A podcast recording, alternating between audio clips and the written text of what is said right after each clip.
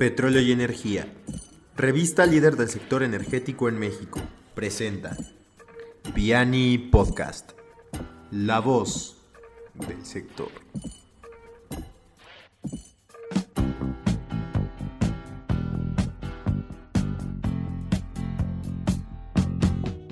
¿Qué tal, estimados lectores de Petróleo y Energía? Bienvenidos a un nuevo episodio de Piani Podcast.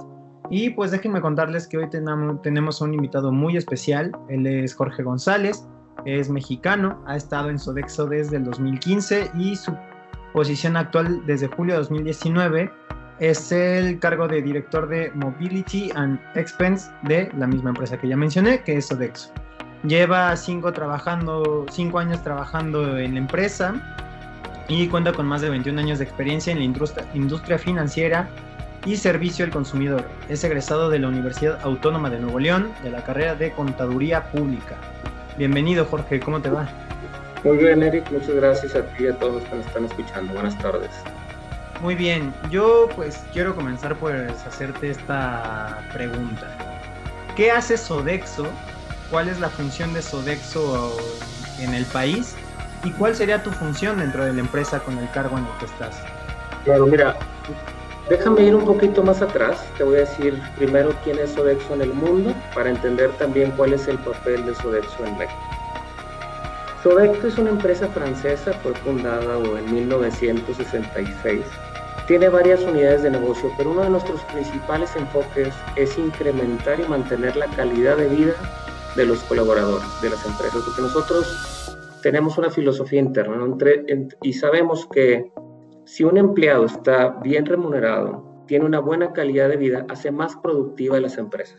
Entonces, Sodexo esa es una de sus aristas. Otra de las aristas de Sodexo es su negocio on-site, que se encarga, entre otras cosas, de proveer lo que es facility management a las empresas, todo lo que no es el core business. Nosotros le ayudamos a esas empresas a, todas esas actividades.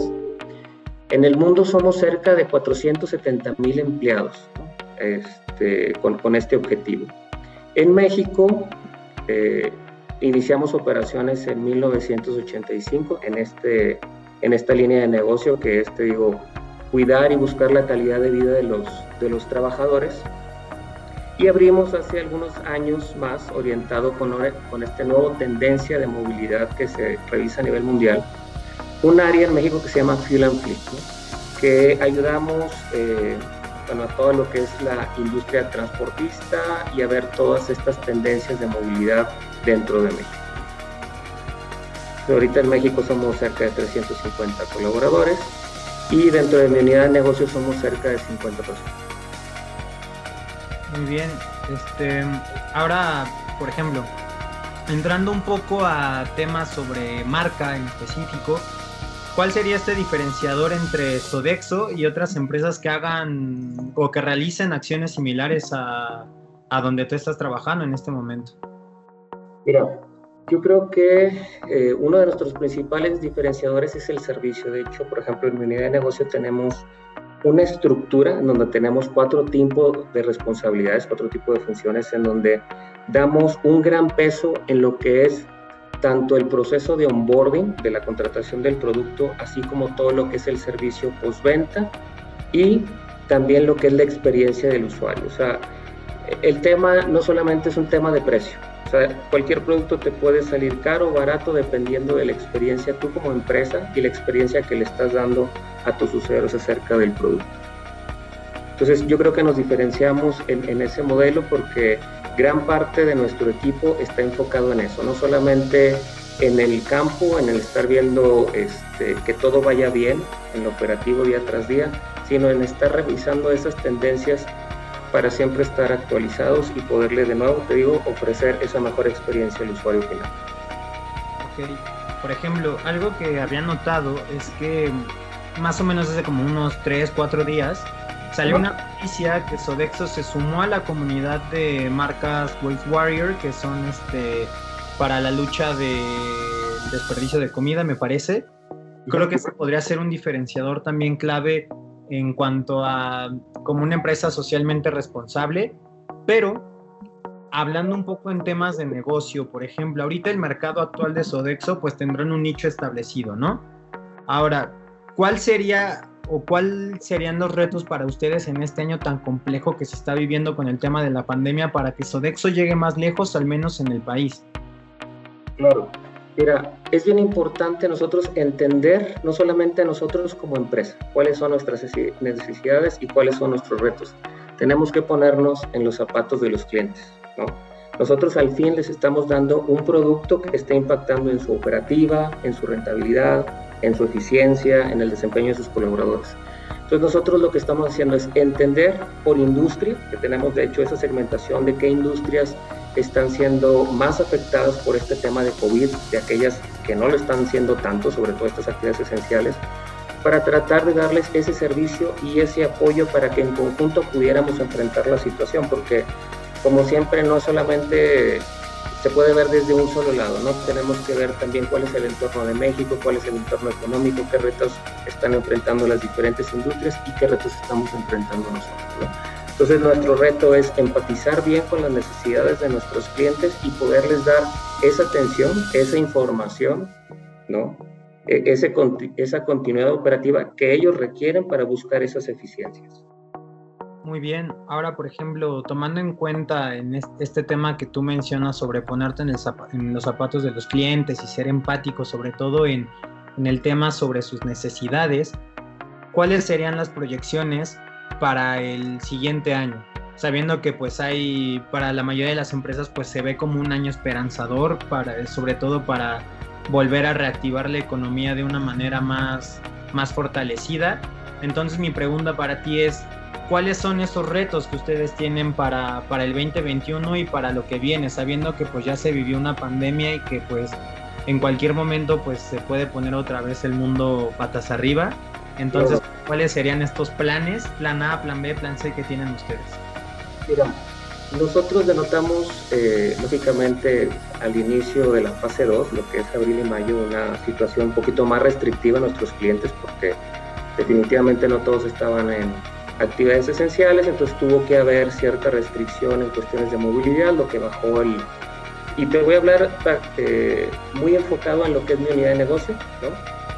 que es Fill Entonces, bueno, hubo cierta restricción en los consumos de litraje, las empresas lo vivieron, nosotros también lo vimos en temas familiares, o sea, uno dejó de consumir menos combustible durante esos periodos. Vimos una muy importante recuperación en los meses de junio y julio entonces, hoy por hoy nuestros niveles este, de consumo están prácticamente en los mismos niveles, si no es que ligeramente mayor, de antes de empezar la pandemia. ¿Ok?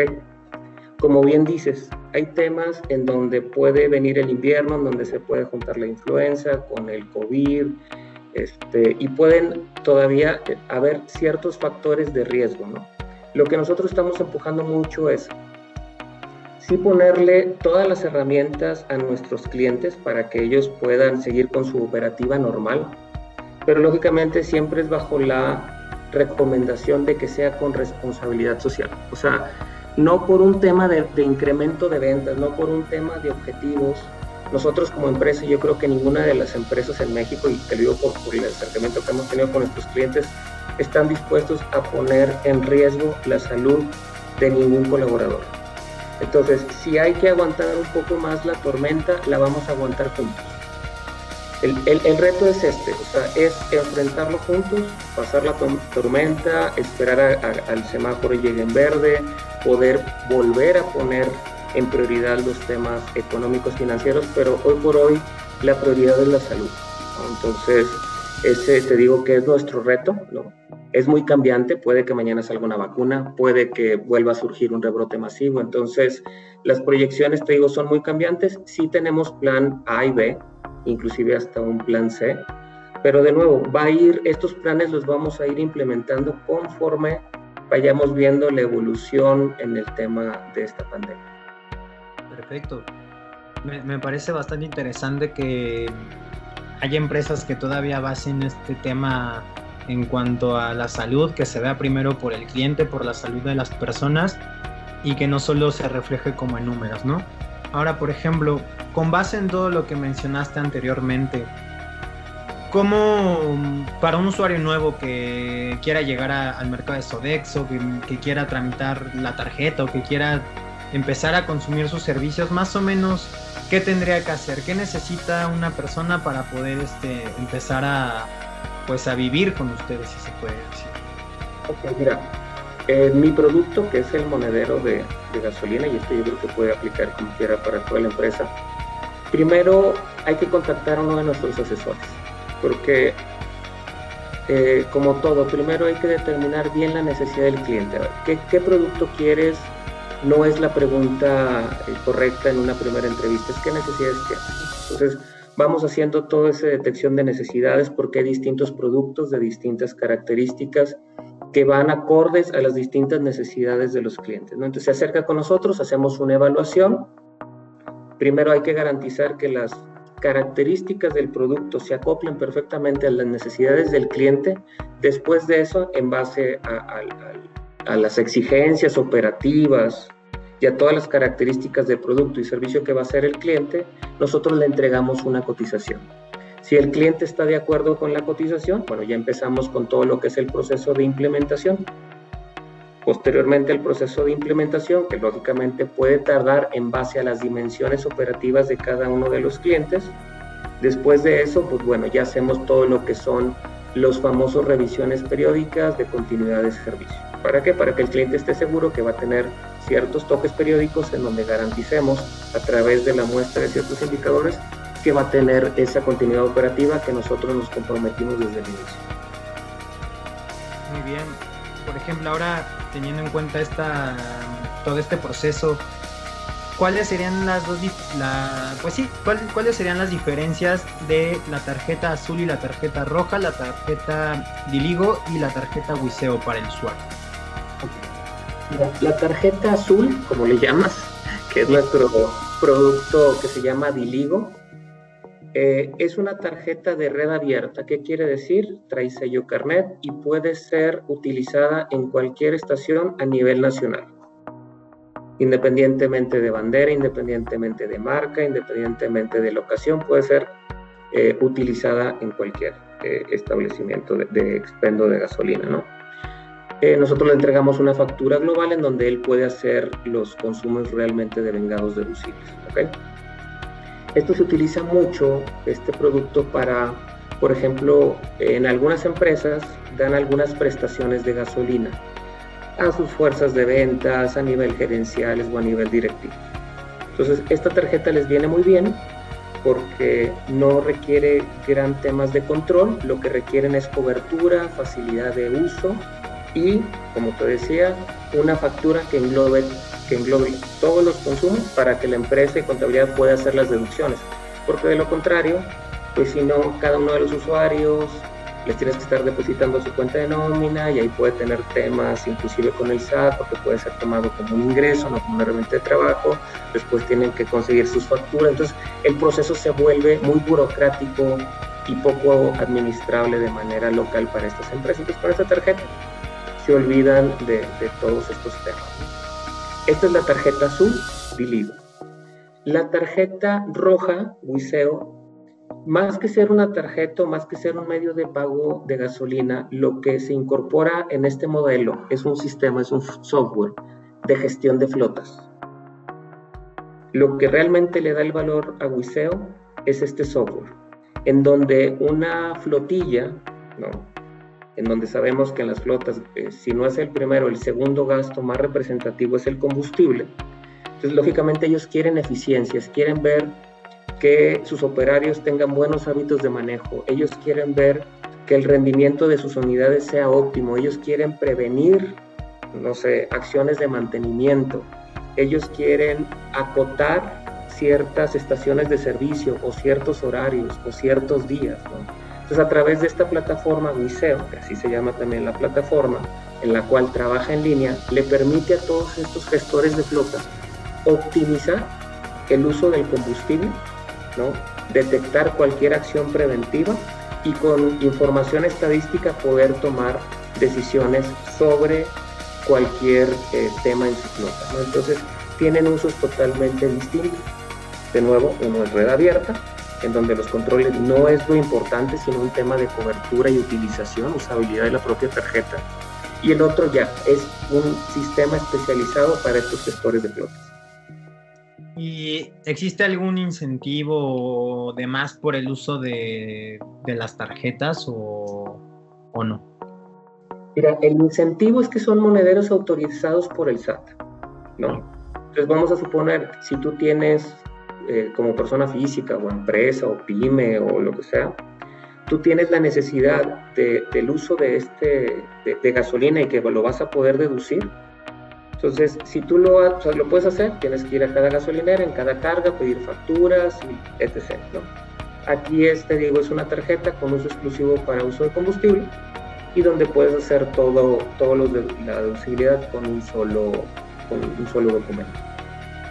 Muy bien, porque ahora, pues para ya pues, empezar a cerrar un poco la conversación que estamos teniendo, sabiendo que existen muchos jóvenes que pues, sobre todo de mi generación, que ya comienzan a pues a entrar a esta vida adulta y comienza a tener la utilización de automóviles y demás, ¿cuál sería tu invitación para que pues adquieran tus servicios?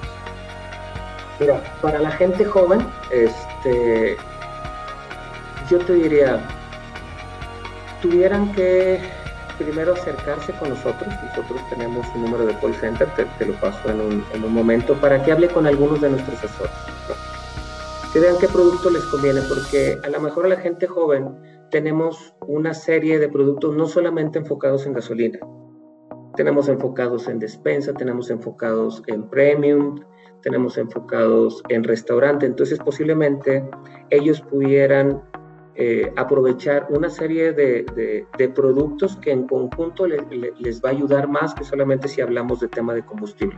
Pero para esto, como te decía al principio, es importante que ellos nos contacten platiquen acerca de sus necesidades, porque bueno, hay gente joven y ahorita lo que me sorprende es todas las variedades de, funciones, de actividades, de intereses que ellos tienen, ¿no? Entonces, hoy mucho la gente joven está eh, a lo mejor trasladándose más por otros medios que no sean de consumo de, combustible fósil, a lo mejor están utilizando lo eléctrico, o a lo mejor ellos están viendo más por un tema de alimentación, hay muchos, ¿no? A lo mejor hay jóvenes que sí requieren traslados largos y el tema de la gasolina es prioritario para ellos.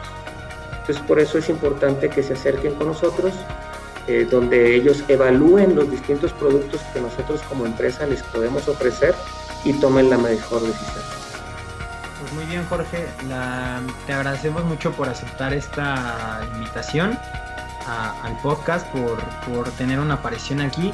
Y pues yo les, les, este, les invito a los lectores que pues conozcan a Sodexo, que conozcan todos sus beneficios que ellos ofrecen y no solo en el área de combustibles, sino en el resto de, de servicios que ellos este, pues brindan. Eh, te vuelvo a repetir, Jorge, muchísimas gracias por aceptar esta invitación y pues este, no olviden de visitarnos en todas nuestras redes, en todas nuestras redes sociales, perdón, Petróleo y Energía y en nuestro sitio web también www.petroleoenergia.com. Muchísimas gracias y nos vemos en la próxima. Hasta luego, hasta luego a todos. Gracias.